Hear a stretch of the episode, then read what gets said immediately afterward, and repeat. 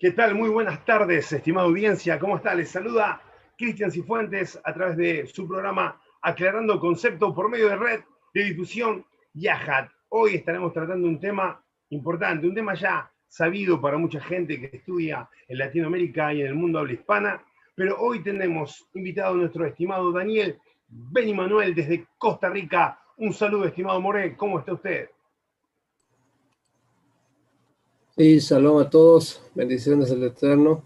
Sí, damos gracias al cielo, estimado Cristian, y a todos em, los que ya están ahí presentes y se van conectando. Bueno, esta nueva oportunidad que vamos a estar hablando de un tema actual para estas fechas. ¿eh?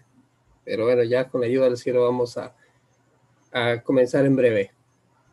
Muy bien. Hablaremos sobre los orígenes de la Navidad. Llega esta fecha llega, eh, llega diciembre, llega fin de año eh, para el mundo hispanohablante, para las empresas, para, para la familia, y, y todo un mover fin de año, y la gente que celebra esta fiesta a lo mejor lo hace por tradición, lo hace porque su amigo lo hace, porque su mamá lo hizo, porque el vecinito, porque... Pero a veces no tienen conciencia de dónde nace todo esto. ¿Es la Navidad una fiesta latinoamericana? ¿Es la Navidad la que se celebra realmente el nacimiento de Yeshua Ben Yosef, o sea, conocido en el mundo latinoamericano como Jesús, hijo de José y de Miriam, de María? ¿Es esto una fiesta eh, aceptada? Eh, ¿Cómo nace todo esto? ¿De dónde viene? Estimado Daniel, ¿cómo estamos para poder aclarar en este día parte de este tema? Vamos a aclarar otro concepto, que es el objetivo del programa. Y por ahí, bueno, nuevamente saludar y darle la bienvenida a los que están conectados. Y bueno, por ahí ya veo un comentario por ahí. Me voy a reservar el nombre. Y queremos aclarar, porque este, este caballero comenta ahí en la red que no sé qué hace en el canal si la, la Navidad no es bíblica. Caballero, vamos a hablar de lo que es la Navidad le invitamos a que mire los programas anteriores de lo que la red de difusión Yaja y el programa Aclarando Conceptos, Aclarando Conceptos, busca más bien eso, precisamente. De manera que eh, le invitamos a que no salga corriendo, quédese, anote y aprenda, porque es la única manera de quitarnos de encima todo ese vestido grecorromano. Y aparte de eso, por ahí todavía hay gente, Cristian, que anda poniéndose talid y kipá pero cuando llega a su casa eh, sigue haciendo la otra vida antigua. Entonces, en fin, vamos al tema que nos compete hoy en día. Eh, precisamente, eh, el mayor desafío, por así decirlo, Cris, que hoy tenemos para nuestra fe, no es otra fe, sino más bien la falta de fe, porque eh, todo lo demás tiene solución, simplemente eh, podemos aclararlo mediante el estudio, pero cuando no hay falta de fe no hay nada, o sea, cuando hay un vacío. Ahora, la Navidad, vamos a hablar, ustedes saben que la Navidad tiene dos, dos aristas, dos caras, es como una moneda. Está el momento es el contexto eh, familiar de amistad que se da y está la festividad, la tradición. ¿okay? Eso hay que tenerlo presente. ¿okay? Y eso está presente en muchas eh, prácticas y tradiciones en Occidente. Ahora, para muchos la Navidad es una fecha del año maravillosa. Algunas personas eh, ven en estos motivos de encuentros familiares y de amistades eh, se entregan regalos, decoran con tonos rojos y verdes, es como la, la, temática ¿okay? de, de, la época. Brindis, deseos por la paz de las familias, del país, una esperanza de prosperidad. Pero también es un día comercial fabuloso para las compañías y tiendas. Esto es toda una mercadotecnia, principalmente para cierta marca ahí de una bebida que la vamos a mencionar más adelante promotores 100% de, de, este movimiento, pero bueno, más que todo marketing y mercadeo. ¿eh? Ahora, este, hay prácticas, compañías, hasta tiendas prácticamente inventado, adaptado a este propósito. Ahora, la celebración en sí tiene cosas buenas que es como compartir en familia. Que aunque lastimosamente todo el año debiera darse el poder reunirse en familia, lastimosamente mucha gente espera épocas como estas para ir y hacerlo. Y eso no debiera ser así. Pero bueno, ahora, más allá de esto y la cantidad de personajes casi míticos que llenan la escena navideña, hay que hacer una pregunta. Ahora sí, la pregunta del millón. Cristian, la pregunta del millón. ¿Es bíblico? ¿Está en el Tanaj? Y además de esto, ¿es realmente esta fecha, el día del nacimiento de Yeshua? Todas esas preguntas a una sola voz decimos no. Definitivamente no. No. Nada de esta celebración tiene absolutamente nada que ver ni con las escrituras y mucho menos con las tradiciones del pueblo de Israel. E, y, les voy a adelantar eh, desde ya, no crean ni tampoco enseñen la idea de que Hanukkah es la Navidad hebrea. En ninguna manera. Son millones de años luz que hay de diferencia entre el uno del otro. Sin embargo, si ustedes fueron atentos y detallistas al banner, en el banner que hicimos de la publicidad, dice hoy parte 1. Porque la intención con la ayuda del cielo para el próximo programa es hacer estas diferencias entre Hanukkah y Navidad. Entonces, eh, vamos, vamos a ir avanzando en el tema. Y lo que opina el cielo acerca de esto, estimado Cristian, porque de Devarim, Deuteronomio capítulo 4, versos 15 al 23, te va a dar una lista a ti, donde te dice desde la entrada del texto, guardad pues mucho vuestras almas, pues ninguna figura visteis el día que Hashem habló con vosotros de en medio del fuego. Y dice, para que no os corrompáis y hagáis para vosotros escultura, imagen de figura alguna, efigie de varón o hembra, figura de animal y alguno que está en la tierra, etcétera, etcétera. Al final eh, termina la cita para que seáis pueblo de su heredad como en este día. Guardaos otra vez, dice, no os olvidéis del pacto de Hashem, tu Elohim, que él estableció con vosotros y no hagáis escultura, imagen de ninguna cosa que Adonai tu Elohim te ha prohibido, te ha prohibido, porque Hashem tu Elohim es fuego consumidor, Elohim celoso. Esta es la opinión de Hashem. Ahora, eh, ¿qué está diciendo Hashem? Está diciendo, por ejemplo, nunca viste a Elohim en persona, o sea, no te hagas imagen, no te lo imaginas. Dos, no hagas esculturas o imágenes de varón, hembra o animal o alguna figura de ave, pez, etcétera. Que eh, somos un, que el pueblo de Israel es un pueblo escogido, real sacerdocio. Cuarto, si haces lo prohibido, Elohim se va a enojar. Quinto, y perecerás por lo que hiciste, porque es lo que el texto va indicando. Sexto, hace mucho énfasis también en la cuestión de los dioses falsos, que, en la modernidad podemos hablar con el nazismo, marxismo, el dinero, impureza sexual, religiones, cultos varios, etcétera, que han mutado a, lo largo de la, de la historia. ¿okay? Séptimo, y es lo bueno, que todo esto se puede rectificar. ¿okay? Si buscamos a Hashem, el creador del universo, con toda nuestra fuerza en nuestro corazón, corregimos el camino. Ahora, Preguntamos si decimos, ¿hay idolatría hoy en día? Claro que sí. Algunos ejemplos de, actuales que tenemos de esto hoy en día en muchos lugares es que vemos esta tendencia a, a esta práctica que prohíbe la Torah. Gente arrodillándose a gente, eh, ministros arrodillándose a imágenes talladas, personas arrodillándose al Mesías como si el Mesías fuera Elohim, personas lectoras de Torah arrodillándose ante grandes líderes eh, de denominaciones protestantes ¿Dónde dice la Torah o el Tanaj o Biblia que, que esto está permitido? En ningún lado, al contrario, Deuteronomio 11. Deuteronomio 11 dice, guardaos pues que vuestro corazón no se infatúe y os apartéis y sirváis a dioses ajenos y os inclinéis a ellos.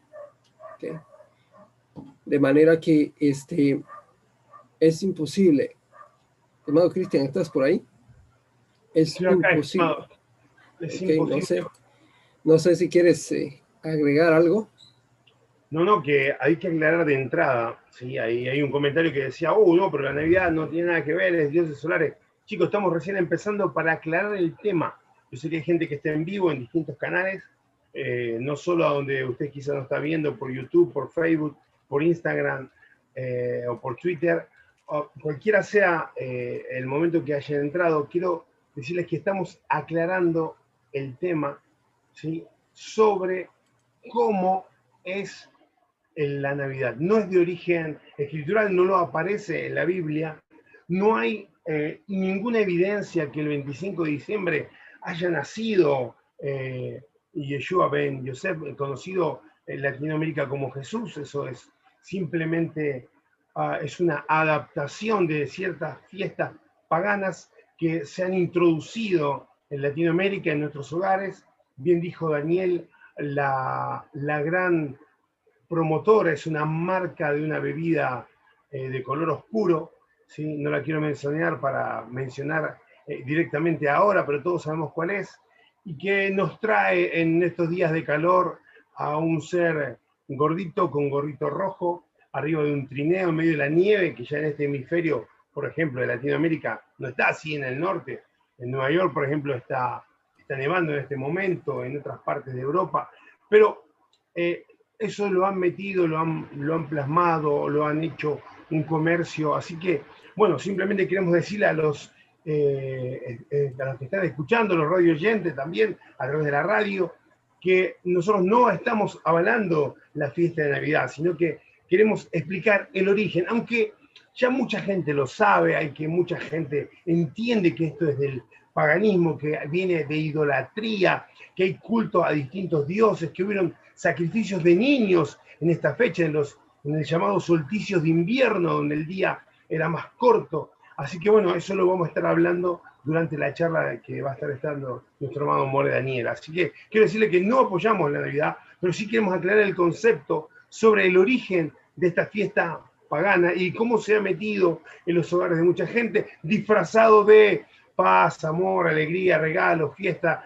comunidad. Pero el trasfondo es mucho más oscuro de lo que ustedes se imaginan. Yo sé que hay mucha gente que nos escucha y que son estudiosos y que ya tienen muy clara la idea, pero esto simplemente es un repaso por ustedes también, pero hay mucha gente que nunca nos ha escuchado, que quizás recién prende eh, en el canal, en YouTube, a lo mejor en alguna de las páginas que estamos transmitiendo, y queremos darle una pequeña información. Queremos decirle, nosotros no estamos buscando prosélitos para para nuestra, nuestra enseñanza, sino que simplemente queremos aclarar conceptos y para toda gente que se acerca a escuchar la escritura, la raíz hebrea, poder entender de qué se trata, queremos decirle esto no cuadra ni con el Tanaj, ni con las escrituras de los primeros discípulos, ni con el maestro del primer siglo llamado Yeshua. Así que, estimados, seguimos escuchando al More Daniel. Gracias, estimado Cristian. Sí, Nada de esto, de hecho esto es una celebración muy reciente, que no, no es algo que podamos ver en el siglo I, siglo II, siglo III, no, en ninguna manera, mucho menos dentro del campamento de Israel. Todo lo que más bien indica la escritura es, por ejemplo, las palabras que encontramos en Ezequiel, profeta Ezequiel capítulo 3, versos 49, donde dice, y sobre vosotros pondrán vuestras perversidades y pagaréis los pecados de vuestra idolatría sabrás que yo soy Hashem. Entonces, eh, ¿qué pasa? Que sutilmente la idolatría entra en nuestro corazón y comenzamos a, decir eh, frases como, bueno, no creo que eh, Dios sea tan duro, sea tan fuerte, que no permita que por yo poner algún adorno, por poner una estrella aquí, por poner una guirnalda allá, por poner lucecitas brillantes. Y yo creo, no creo que él se vaya a enojar. Además, viene la frase más tremenda. Eh, además, ya Cristo, ya Jesús en la cruz abolió todos esos regimientos de la, de la ley. Y ahora somos libres. ¿Libres para qué? Para propagar la idolatría, para devolverse a Babilonia. No, estimados. O somos o no somos. Romanos 11 dice, o es del olivo silvestre o del olivo natural.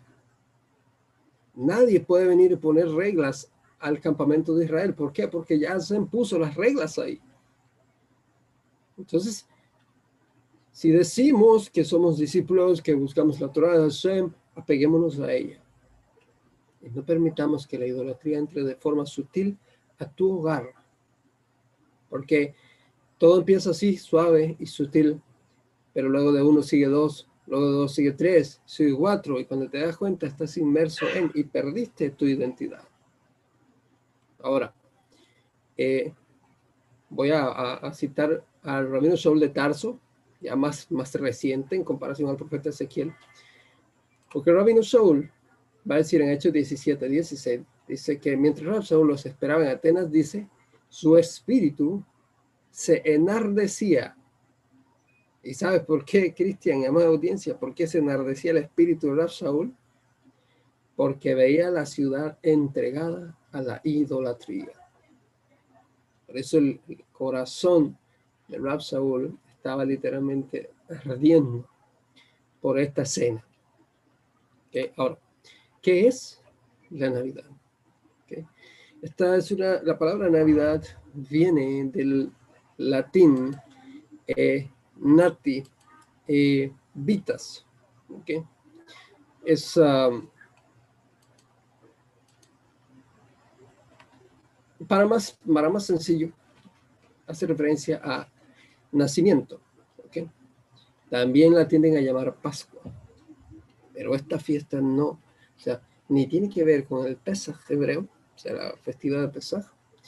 Y eh, eso es lo que estamos hablando con todas estas mezclas que se hacen y, que lastimosamente todo, todo esto tiende a generar más bien confusión y jamás, definitivamente jamás, no tiene absolutamente em, nada que ver con tradiciones, con festividades en, em, en el pueblo de, Israel. Ahora, eh, nativitas, nacimiento de vida, es lo que hace referencia al término en latín.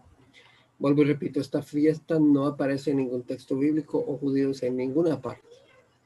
Es celebrada la fecha de 25 de diciembre tradicionalmente. Hay gente que más bien empieza desde antes.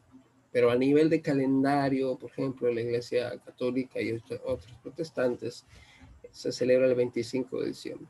Iglesia Anglicana, comunidades protestantes y otras. Sin embargo, la Iglesia Ortodoxa Rosa, por ejemplo, eh, la celebran el 7 de enero. Ahora, vuelvo y repito. Por ejemplo, voy a recitar las palabras de Jacob, el hermano de Yeshua, o conocido en Occidente como Santiago, donde en el verso capítulo 4, verso 4 de su escrito dice, oh almas adúlteras, ¿no sabéis que la amistad del mundo es enemistad hacia Elohim? Por tanto, el que quiere ser amigo del mundo se constituye enemigo de Elohim. Así de acérrimo es la fe y el celo por la santidad de la casa de Hashem, estimados. Ahora, ¿de dónde proviene la idea de que el 25 de diciembre es la fecha del nacimiento del Mesías de Israel? Esta idea se va a adoptar por el historiador Sexto Julio Africano eh, a partir del 160 al 240, a quien se considera el padre de la cronología cristiana. Los romanos celebraban la fiesta pagana romana, su nombre verdadero, o sea, de donde surge este contexto, estimados. Este el nombre que está detrás de la Navidad, en realidad se llamaba Días Natalis Solis Invicti. El, el cumpleaños del sol invicto. Esta es la verdadera festividad que está detrás. y de donde es, la plataforma de todo lo que hoy se observa. Eh, en otras palabras, hablamos del cumpleaños del sol, el sol invita, que significa, la frase que dije, que es un festival inaugurado por el emperador romano Aureliano entre el 270 al 275 para celebrar el dios sol, celebrado en el solsticio de invierno. Y aquí hago un paréntesis para decirles que la festividad, como muchas otras, no son obra de Roma. Saben que Roma todas las tradiciones y prácticas son una modificación o edición y readaptación de prácticas paganas más cruentas y muy fuertes, y, pero como ahora se volvieron creyentes, tuvieron que maquillar, reeditar, porque no tenían de dónde echar mano para establecer sus tradiciones y seguir. Entonces eh, maquillamos lo pagano con colores eh, aparentemente sagrados, pero que jamás. Entonces, detrás de toda esta festividad de la Navidad está en realidad el festival que inaugura y conmemora, celebra al dios Sol. Pero atrás de esta obra de Roma está también influyendo mucho el mundo del mitraísmo. ¿okay? Porque es en realidad toda la liturgia de la festividad y todo en lo que se enfoca, en realidad tiene su origen ahí. Pero esto es un tema que vamos a ampliar en el, en el segundo programa que hagamos en la segunda parte de esto. Es ahí donde vamos a, extender más el comentario de, esto que les estoy comentando ahora. Eh, además de esto, los romanos proponían que todo negocio y guerra eh, se tenía que detener y eh, para que se hicieran intercambio de regalos, bienes y todo esto entre las comunidades. Yo creo que usted vaya atando cabos con estos detalles. ¿okay? En el Imperio Romano, las celebraciones de Saturno, por ejemplo, llegaban a su apogeo en la fecha del 25 de diciembre. Para ser más fácil que los romanos convirtieran al Mesías, por ejemplo, el Papa Julio I pidió en el 350 que el nacimiento de Jesús, eh, de Yeshua, fuera celebrado en esa misma fecha. Y finalmente el Papa Liberio decreta este día como el nacimiento de Yeshua, en el 354. Esperamos que el judaísmo Notri judaísmo creyente en Yeshua nunca jamás celebró este día como el nacimiento del Mesías de Israel. Nunca. De hecho, en el judaísmo no celebramos el día de su nacimiento en ninguna manera. Conmemoramos su muerte, eso sí, por una orden directa del mismo, pero nunca su nacimiento. Así que vamos atando cabos. Vamos ahora a hablar de algunos elementos presentes en toda la liturgia de la Navidad. Por ejemplo, el árbol. Eh, en el norte de Europa, porque es, es, ahí donde más fuerza va a tomar el árbol, donde, va a tomar forma y figura el árbol de Navidad que usted hoy ve en la mayoría de hogares en Occidente. Es en el norte de Europa, igual que los romanos, los escandinavos celebraban 26 de diciembre como el nacimiento del sol naciente, o sea, el dios Frey en la mitología eh, nórdica. Ellos adornaban un árbol que representaba al Yggdrasil o árbol del universo. De esas costumbres viene el árbol de Navidad actual como usted hoy lo conoce. En la copa de este árbol se llama Asgard, que es la morada de los dioses en la mitología eh, nórdica. Y el Valhalla Valhalla, que es el palacio de la máxima deidad nórdica que es Odín, padre de todo.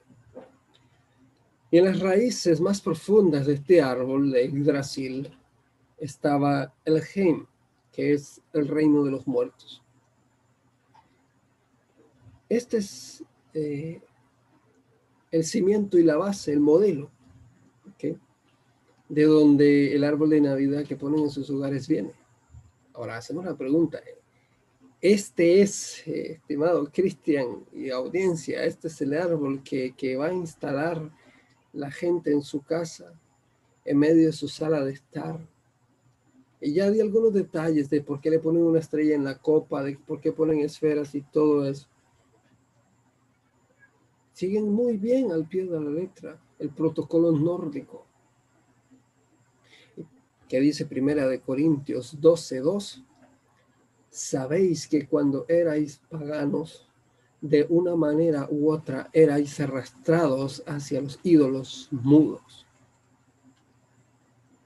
Mucha atención y mucho cuidado, estimada y amable audiencia.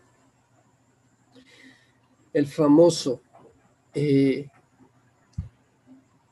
Santa Claus, por ejemplo. Eh, ¿Lo conoces, estimado Cristian? Oh, oh, oh. Sí, lo conozco. ¿Quién no lo conoce?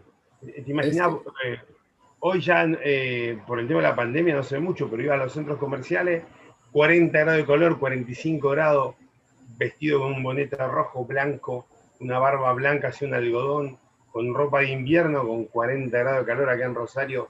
¿Te imaginas, pobrecito?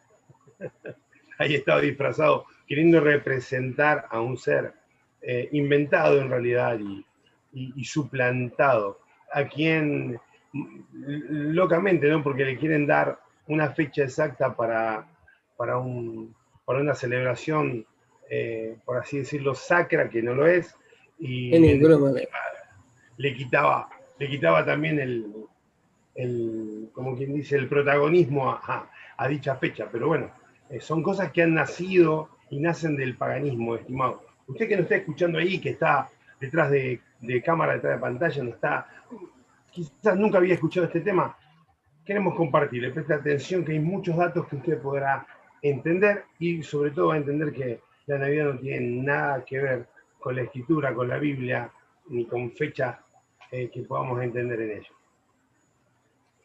Sí, definitivamente no. No, no, tiene absolutamente nada que ver en ninguna manera. Es lo que estamos viendo. Eh, Vamos a ver quién es ahora este, este, personaje llamado, popularmente conocido como Santa Claus. Queremos antes de continuar, nuevamente darle la bienvenida a los que se han integrado a las redes sociales de por donde nos estén escuchando, invitarlos a que sigan más atentos y pendientes. Estamos tratando de traer más temas actuales con el fin de fortalecer su fe y en la manera lo posible influir en la apertura de la realidad de las cosas que vimos para aquellos que profesan la fe en el Dios de Israel y en las escrituras hebreas. ¿okay? Y los que están en busca de. Ahora, continuando con el tema, vamos a hablar de otro elemento. Ya hablamos de la fecha de 25 de diciembre. Eh, pasamos por el árbol. Estamos haciendo comentarios breves. Este es un tema muy amplio, pero queremos eh, eh, hablarles de lo más específico y concreto de, los de los elementos de la festividad. Vamos ahora a referirnos al famoso Santa Claus, que lastimosamente son tantos años de que los niños son engañados año tras año con las miles de cartas que le escriben al caballero para que traiga los regalos y todo este tema que ustedes conocen. Eh, Hollywood se ha encargado de distribuir de una manera tan fuerte y vender la propaganda de Santa Claus. Un señor eh, bonachón vestido de rojo y blanco allá en este en el Polo Norte, en fin. Hay por ahí ciertas teorías de un famoso Nicolás eh, en Europa del Norte, pero no. Esa es una de tantas. Pero la más de donde verdaderamente surge el personaje es allá en Oriente. Este es un personaje mítico, que por el afán popular fue inspirado posteriormente en Nicolás de Bari, quien nació en el, quien va a nacer en el año 280 en Mira, una ciudad del distrito de Licia en Turquía. De él se dice que hacía milagros y sus bondades para con la gente pobre.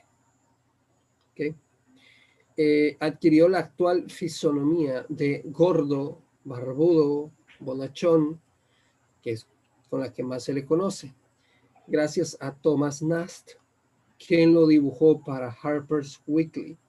Okay, es una compañía que ustedes pueden buscar en internet.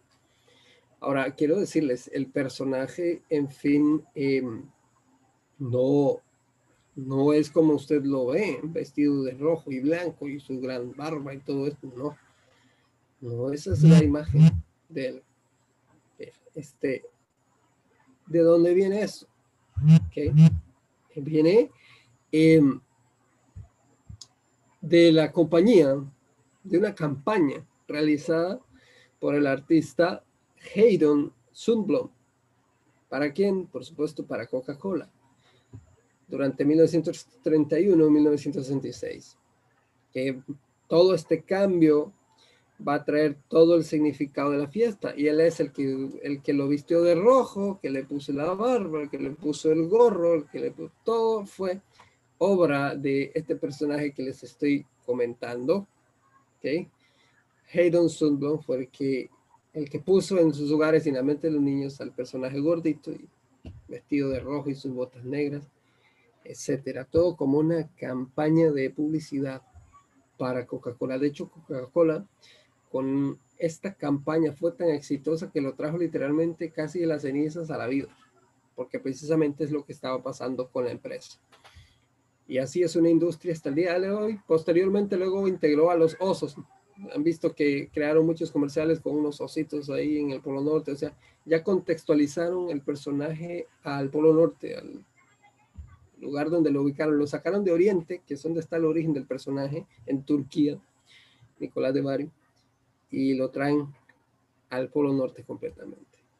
Eso es básicamente eh, el origen de famoso Santa Claus que posteriormente de ahí se van a derivar muchas otras posturas de otros personajes a los que le han atribuido eh, a Nicolás. Vamos con el, otro elemento, estimado Cristian, eh, y amable audiencia, el famoso pesebre. Eh, creo que pesebre es el título más espero que en las diferentes partes de las naciones donde me están escuchando puedan entender qué es el pesebre, ¿verdad? Es, es, toda esta escena donde está supuestamente eh, el, el, maestro rodeado, o sea, recién nacido, rodeado de animales, con Miriam, con Joseph. Esa escena es el, el, famoso pesebre. Ahora, Cristian, mi amable audiencia, ¿de dónde sale esta idea? O sea, porque cuando usted ve los elementos, pareciera que narra eh, un evento en, en, las escrituras acerca del nacimiento de, de, Yeshua. Pero, ¿a quién se le ocurrió la idea de, crear este? Algunos lo llaman portal también. Eh, de, toda esta escena. ¿A quién? ¿A un hebreo? ¿A, un converso al judaísmo? ¿Alguno le hace? No, Definitivamente no, rotundamente no. Y yo le voy a decir quién es el autor de la escena del famoso pesebre, que en realidad es una representación del nacimiento de Yeshua mediante una maqueta de Belén y sus alrededores. Este, eso es eh, el, la famosa escena que, que todo el mundo ve en el pesebre. Eh, consiste en un establo donde nació Yeshua, un establo es Miriam y Joseph, los animales. Todo este asunto es un invento del famoso San Francisco de Asís, o mejor bien dicho, Francisco de Asís. Y los pastores, en algunos casos, incluyen a los tres reyes magos, una estrella en lo alto del árbol de Navidad, etcétera. Pero es Francisco de Asís eh, su autor, el inventor de este, el famoso pesebre, que hace la celebración navideña en la Nochebuena, exactamente del 1223, en una cueva próxima a la ermita de Grecio, por supuesto esto en Italia. ¿okay?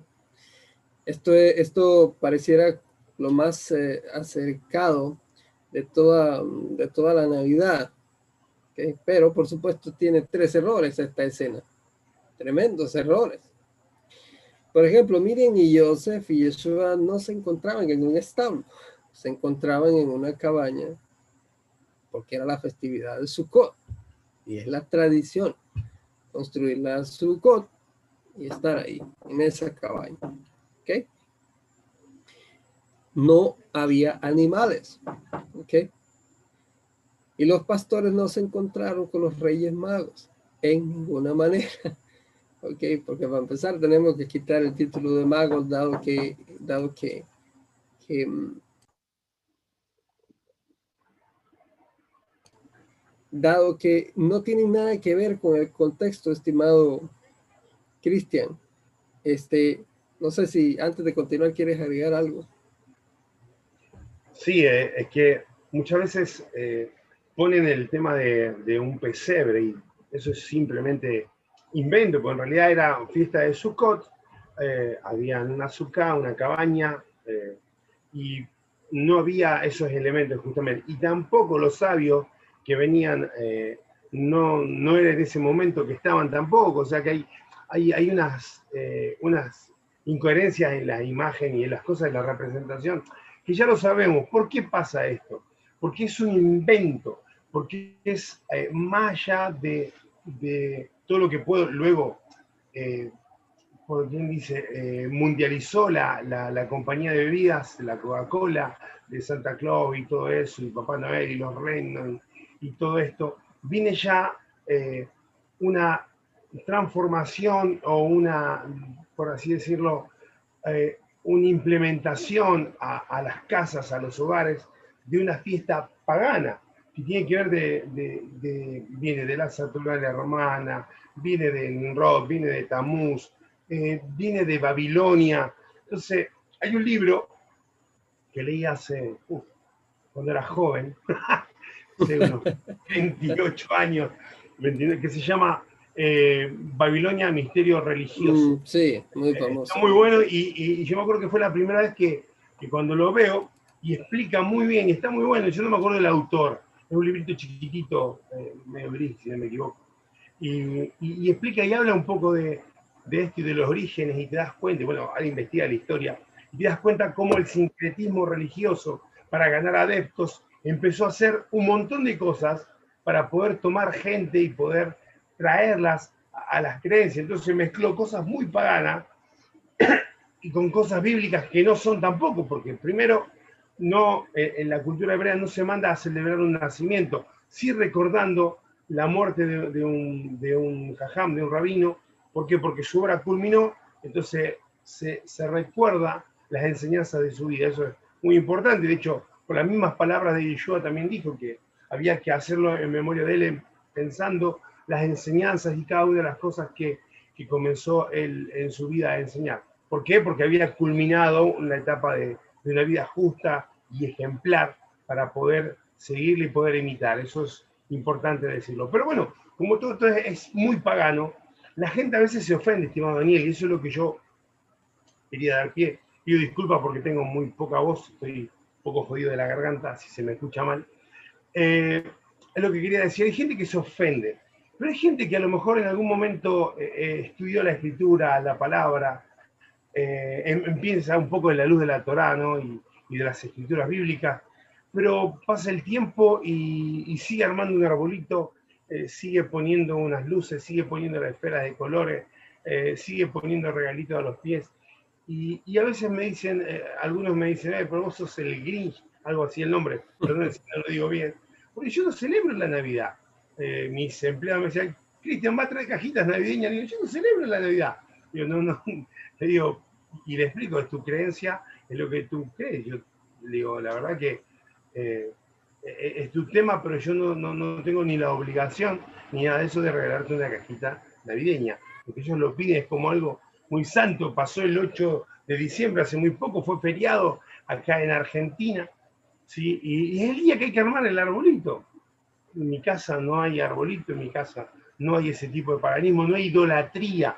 Recuerda lo que dijo Samán, han pasado miles de años y todavía la gente vuelve a ser idólatra. O sea, no tiene una virgencita, pero tiene un arbolito. Eh, no, pone una velita de un santo, pero pone arbolito, pone luces de colores, pone velita y celebra algo que es totalmente pagano y que, tiene que ver con ah, no solo quebrantar algo de, importantísimo delante de Hashem, sino que también es culturizar a tus hijos y a la gente con una mentira, inconscientemente tienen un tiempo para idolatrar ¿sí? durante esa fecha y han corrompido el verdadero eh, mensaje, por así decirlo, de la, de la queriendo darnos esta fecha, que, como decías, eh, se celebra el 25 de diciembre, porque estaba el solsticio de invierno, era el momento en aquel lugar donde el sol se hacía más pequeño o el día más corto del año.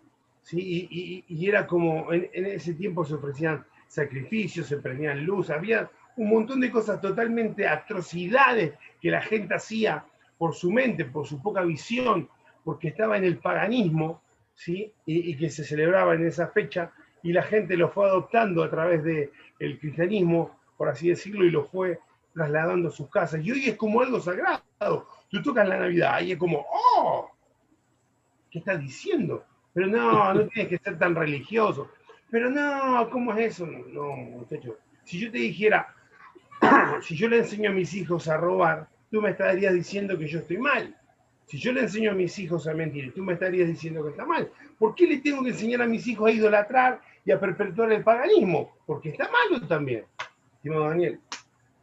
Sí, o sea, es que una cosa lleva a otras y se arrastran y se, construyen otras cosas alrededor que, que, causan efectos negativos. Ahora, volviendo a la escena del, del, pesebre, eh, vamos a analizar la escena si esto es algo congruente. Ya dimos un, ya mostramos un, error, son tres errores a menos que esta escena que San Francisco así reconstruye no calzan con el relato de las escrituras. Eh, voy a repasar el primero para los que no pudieron escucharlo. Por ejemplo, Miriam y Joseph y Yeshua no se encontraban en un establo, se encontraban en una cabaña, la cabaña de Sukkot, de la festividad de los tabernáculos. no había animales y los pastores no se encontraron con los reyes magos. Esto es imposible. El segundo error, eh, cuando los reyes, vamos a decirles el nombre, los sabios de Oriente, porque es así como debemos traducir correctamente. Cuando los sabios de Oriente encontraron a Yeshua, lo honraron como el rey de Israel, no como el Dios que había nacido mucho menos como un Dios, en ninguna manera, que es lo que la tradición enseña. Jamás. ¿Ok? Esto no, no fue así. ¿Ok? Y Miriam y Joseph y el pequeño Yeshua ya se habían establecido en una casa en Bethlehem, en Belén, y fue unos meses después del nacimiento. No allá, como la escena indica que los sabios de Oriente fueron para allá. De hecho, en, el Evangelio de Mateo, en la Masorá de Mateo, Mateo 2.11 dice, y al entrar en la casa, no dicen y al entrar al establo, no, y al entrar en la casa, vieron al niño con su madre Miriam y postrándose le rindieron honores reales, abriendo sus tesoros y ofrecieron los regalos, incienso y mira. Todo esto pasó ya en la casa. No hay ningún establo, ni rodeado de animales como San Francisco de Asís lo, planteó, lo presentó. ¿Okay? Y tercer error, la fecha. Cuando Miriam y Joseph y Jesús se encontraban en la cabaña de Sucot fue entre septiembre y octubre. Jamás, nunca en diciembre. Es, o sea, la Navidad, la época nevada en Israel es un invierno extremo. No se puede estar fuera, todo está cubierto de nieve.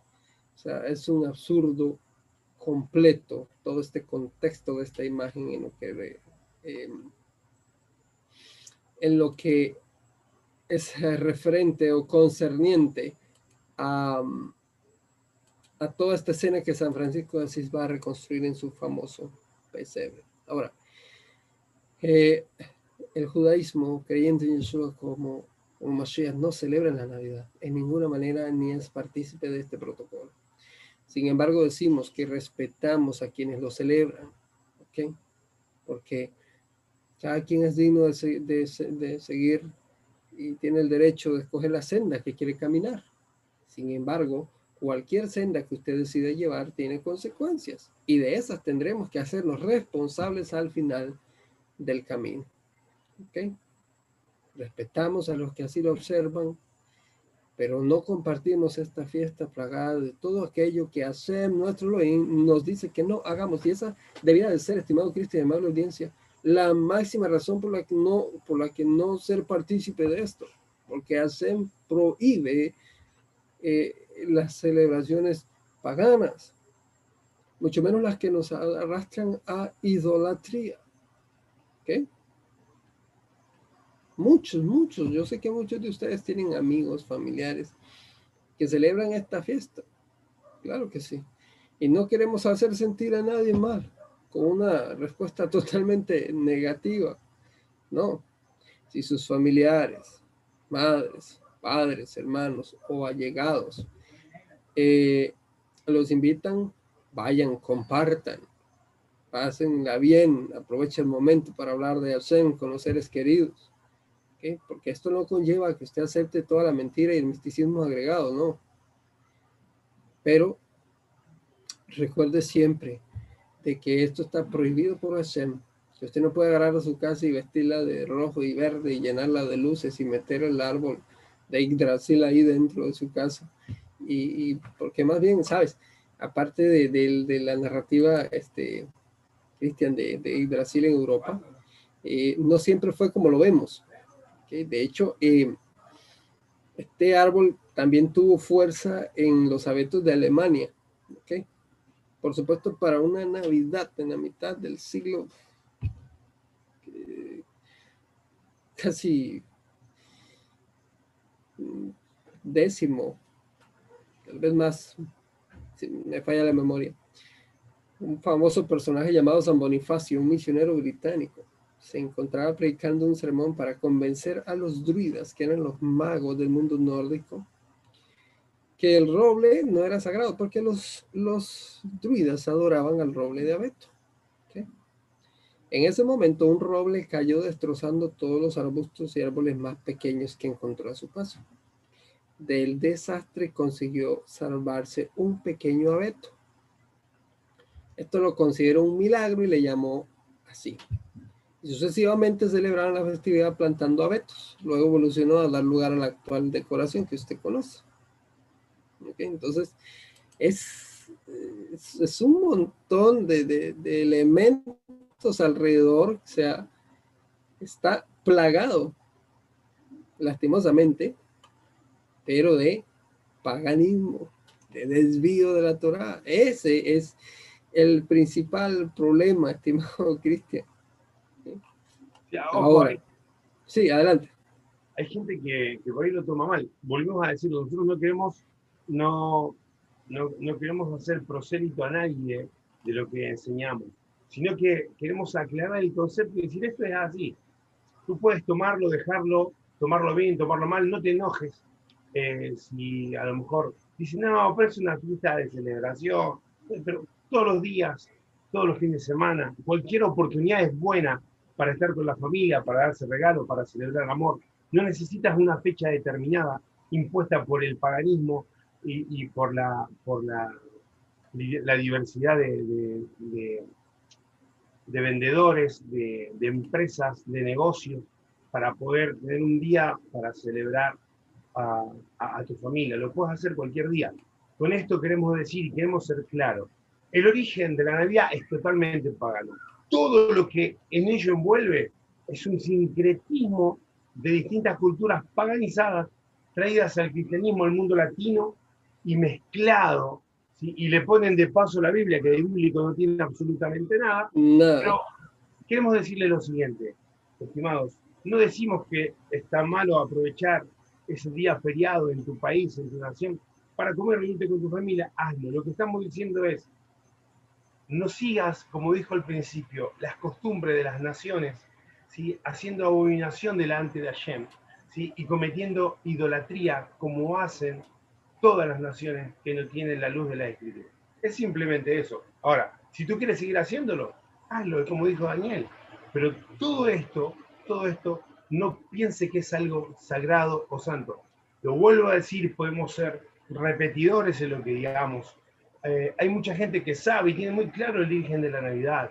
Y hay gente que no lo sabe y quizás está escuchando y es la primera o la segunda vez que escucha esto. Quiero que lo analices, que lo veas, que veas eh, cada minuto de esta primera parte que hemos estado compartiendo y que tú lo compares con la historia y te darás cuenta que lo que estamos diciendo es cierto, no es algo que lo inventamos, no, es algo, no queremos ser los, eh, ¿cómo era el nombre del Grinch? No queremos ser ese, el, que tira abajo eh, esta fiesta, pero lamentablemente queremos informarle que esto no tiene nada que ver con algo bueno y algo santo. De ninguna manera.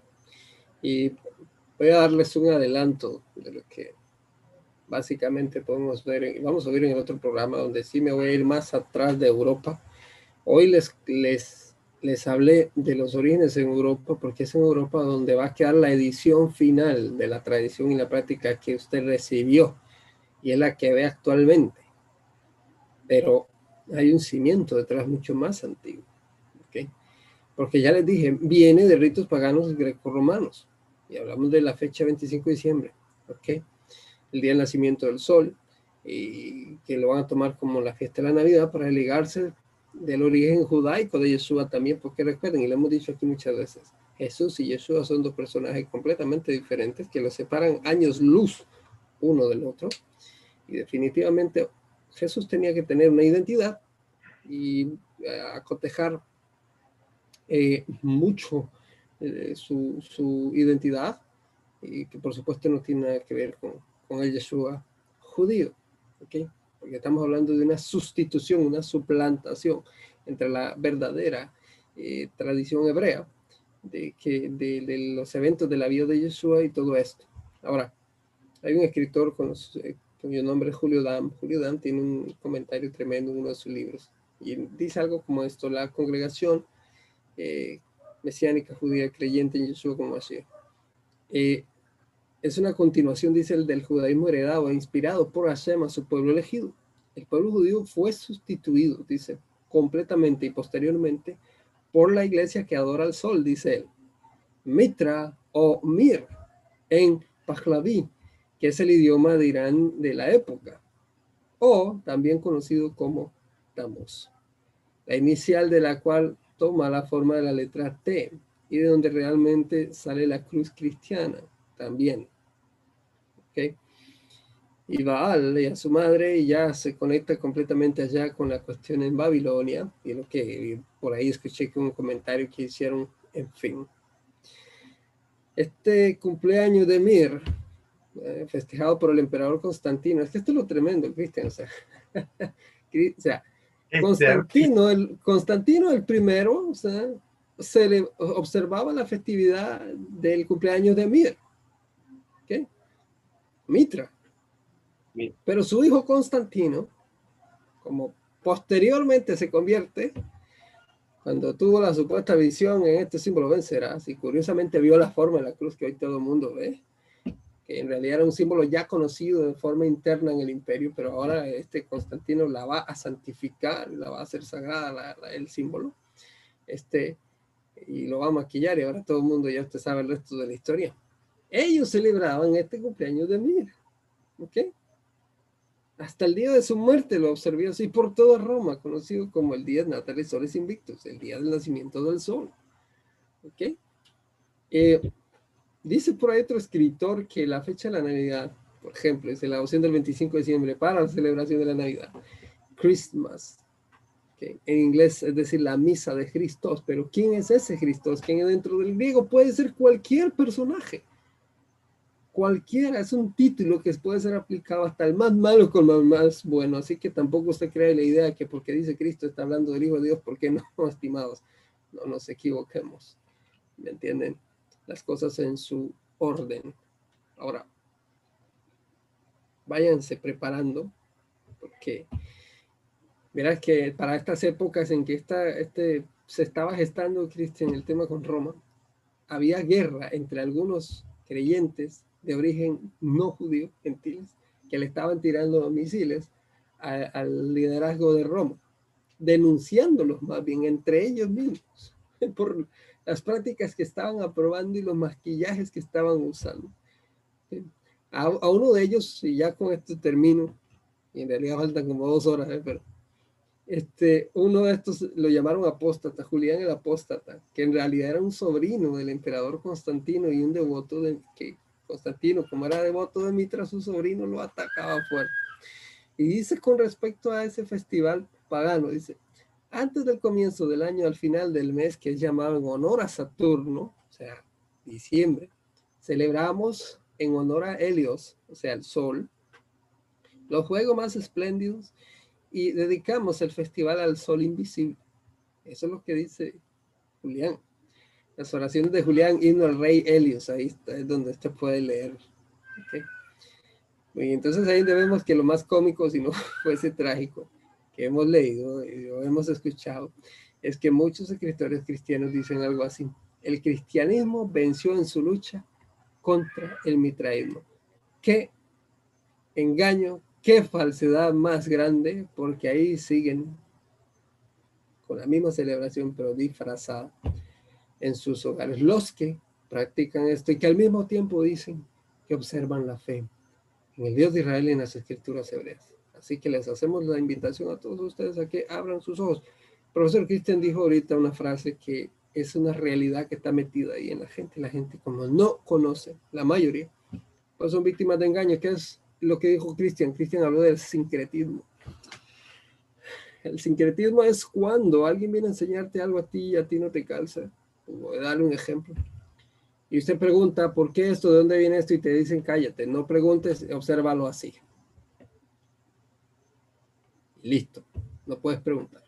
Eso es sincretismo, cuando te niegan el acceso al conocimiento por la fuerza. No, Daniel. Sí. Te, quiero hacer una pregunta de Felipe de la Rosa, de un amigo de, de Chile, de Santiago. Eh, Chile. Chile, saludos a Chile, al país más lindo, como decía Montaner. En el último lugar. Dice, hoy en día, ¿cuál sería la consecuencia de alguien que pueda celebrar la Navidad? Lo explicamos más o menos un poco eh, para que la gente entienda. Él, se encontró en el programa, está, está viéndolo y hace esa pregunta. Saludos a Joel que está por ahí, el estimado tío Joel Popeye que está viendo la señal en vivo.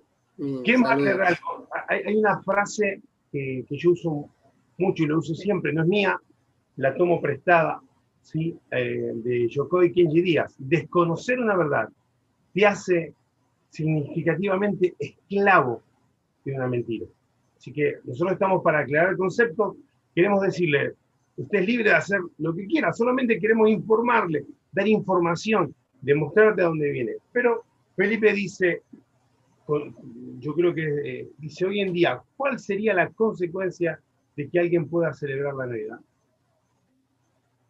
Eso va a depender de, dos cosas. Uno, de si la familia del caballero que hace la pregunta son creyentes y practicantes de algún tipo de fe. Eso te generaría una respuesta. Pero si no lo son, si no practican ninguna fe, va a generar otra respuesta muy diferente. Voy a suponer que son observantes de alguna fe creyente, o sea, que son creyentes. ¿Cuáles serían las, las consecuencias o los resultados? Eh, idolatría, un pecado prohibido completamente por la Torah. ¿Por qué idolatría? Porque, miren, de entre los argumentos más utilizados que la gente menciona acerca de esto, que yo he escuchado más comúnmente es, es que lo que en realidad importa es con la intención con la que usted la está haciendo, porque Dios lo que mira es el corazón de la persona. Y yo no lo hago con la intención de celebrar la fiesta pagana pero estás utilizando todos los elementos de la festividad pagana, lo cual apuntan a la celebración desde el principio hasta el final. ¿Cuál es el problema? Que en el proceso se introduce a los elementos sagrados de las escrituras, por ejemplo, eh, al mismo Yeshua, y lo ubican en un contexto que no tiene absolutamente nada que ver, lo convierten en un Dios, porque ¿cómo le dicen al niño en la festividad, al niño Dios? Entonces, en ninguna manera, ¿Cuál va a ser las consecuencias? Idolatría. Y la idolatría te lleva a la desobediencia a la Torah y la desobediencia a la Torah trae consecuencias. Eso para la familia creyente que observa. Si, si observa esta festividad y la practica, pues eh, no esperen después del cielo cosas buenas, porque es imposible que de dos, eh, que de la misma fuente broten dos aguas. O es una o es la otra. Ahora, al no creyente no hay nada que decirle. No hay nada que decirle porque dentro de sus parámetros y condiciones, pues la cuestión moral e incluso espiritual de las escrituras, pues es algo irrelevante, entonces cualquier argumentación que podamos decir no, no tendría sentido, entonces eh, simplemente pues hay que decirla, deciden por sí mismos si celebran o no. Igualmente para ellos, todo lo que podamos decir eh, acerca del trasfondo, pues te va a decir, bueno, eso fue algo fue el pasado y listo. Hay gente que guarda o va a invitaciones de fiestas navideñas para comer nada más, porque eso siempre está en todas las, festividades. en fin, son muchos contextos, ¿me entienden? Pero para el que se declara a sí mismo como un creyente, como un seguidor las escrituras hebreas y todo esto, está prohibido completamente tener cualquier tipo de relación con esta festividad. ¿Qué pueden hacer? Máximo para los que ya vinieron familiares, o auspizim, como decimos en hebreo, de, en que ya están en casa, también celebren, reúnanse, aprovechen el momento para hablar de Torah, para hablar de Hashem, para hablar del verdadero contexto en el que Yeshua nace, el Mesías judío. Pero no sigan el protocolo de la festividad pagana, porque es ahí donde eh, nos vamos a ensuciar y nos vamos a dañar de idolatría. Y esto es un pecado tremendamente enorme, eh, prohibido por la Torah. Muy bien, estimado Daniel. Agradecemos a toda la gente que por las distintas páginas de la mía personal, en la página de Yahat, en Dabraemet, por Facebook, Twitter, YouTube, agradecemos eh, los distintos comentarios, gracias por, por siempre estar. Queremos dar un pequeño aporte, eh, no lo creemos dueño de la verdad absoluta, simplemente compartimos, enseñamos, aclaramos conceptos y usted tiene las evidencias, la historia para poder comprobar y leer. Yo sé que hay mucha gente que le gusta estudiar, le gusta leer, que a veces las cosas que decimos por ahí chocan con sus creencias o con lo que recibieron o con sus tradiciones. Pero no queremos ofenderte ni queremos hacerte sentir mal, sino simplemente aclarar el concepto. lo que queremos es poder tener un poquito de luz con respecto a distintos temas. Así que, estimado Fred Camus, saludos, que estás ahí viendo, estimado Fred, desde Chile, eh, de La Serena, uno de los lugares más bonitos de Chile ahí, de playa, un lugar privilegiado. Fred es un crack. Yo sé que él es de perfil bajo, no le gusta que lo nombren, pero Fred, un saludo grande, te quiero mucho, bro. Saludo a toda la gente que está ahí escuchándonos, eh, a todas distintas páginas, a los, a los de siempre, hay gente que está cada vez que transmitimos, está ahí. Le pido perdón porque no tengo mucha, mucha voz para poder hablar, pero bueno, mi estimado Daniel sí está perfecto. Así que agradecemos al cielo por esta, agradecemos al cielo por esta oportunidad y por, por este tiempo. Estimado Daniel, algo más que decir, invitarlo a la segunda parte, que vienen cosas tremendas para la segunda sí, definitivamente. Eh, invitarlos para la próxima transmisión que estamos con la ayuda del cielo. Creo que para el domingo, estimado Cristian, vamos a hacer el esfuerzo de, poder transmitir la segunda parte el día domingo con la ayuda del cielo. Que vamos a ver eh, la segunda parte, el origen, ahora sí, la raíz de donde vienen todo este protocolo de la festividad pagana, que se remonta ya hasta las tradiciones y costumbres del mitraísmo, que luego Roma va a heredar. En fin, y muchos otros contextos más. también porque quiero cerrar con esto, porque eh, es muy importante que la gente también entienda el judaísmo. Porque al judaísmo incluso no creyente en Yeshua cuando el tema de la Navidad llega. ¿Y por qué algunos son tan acérrimos? saben, porque hay muchas celebraciones cristianas, la gente no lo sabe, hay muchas celebraciones que están en Occidente, que cuando se dieron, cuando tuvieron lugar, producieron un efecto negativo secundario dentro del pueblo de Israel. Porque, por ejemplo, yo hace, hace un tiempo atrás leía un, un, comentario, un escrito un reportaje de un rabino, y él decía, mis padres me dijeron muchas veces cuando que temían mucho O sea, que tenían temor cuando la temporada de la Navidad venía. Porque este es el otro lado de la moneda en el mundo hebreo. ¿Ok? Y él dice que vivían en un pequeño eh, pueblo en Polonia. Y ellos sabían ya lo que venía. ¿Qué, ¿Qué, era lo que pasaba? Dice que el sacerdote de la parroquia local daría su sermón lleno de improperios en contra de los judíos, quienes fueron declarados culpables del crimen de deicidio, o sea, la muerte de Dios, ¿ok? responsables de la brutal crucifixión de su Dios y por lo tanto justos merecedores de cualquier castigo que les fuera otorgado. Esto era básicamente el mensaje en la parroquia. Con judíos en el pueblo también. Entonces, no es una sorpresa que la alegre época navideña significaba justamente lo contrario para los judíos, vecinos. Los días que supuestamente debían ser, dedicados hacia, o sea, que debían ser enfocados en bondad hacia todos, muy a menudo estaban llenos de pogromos, palizas y violentas, y violentas demostraciones antisemitas. Este es el otro lado de la moneda. Así que, por favor, eh, estemos completamente conscientes y en completo balance de las dos caras de la moneda, porque siempre habrá dos caras que tenemos que analizar y ver. Por eso es que para el judaísmo muchas celebraciones eh, de índole de Occidente son rechazadas inmediatamente porque hay un contexto incluso histórico detrás que nos lleva a esto. Y para el próximo programa les voy a contar un evento que pasa con los judíos que estuvieron presos en la Alemania nazi, porque ahí pasaron muchas navidades, fueron siete años pero la gente no sabe lo que el pueblo de Israel pasó allá adentro. Pero bueno, esto con la ayuda del cielo para el próximo programa están completamente invitados. Y bueno, eh, como decía Cristian, nosotros estamos brindando datos históricos. Aquí no estamos hablando de invenciones nuestras, lo que se nos ocurrió a la cabeza, ¿no? Y de para adelante ponemos la información en su mano, usted saque sus conclusiones eh, al final. ¿okay?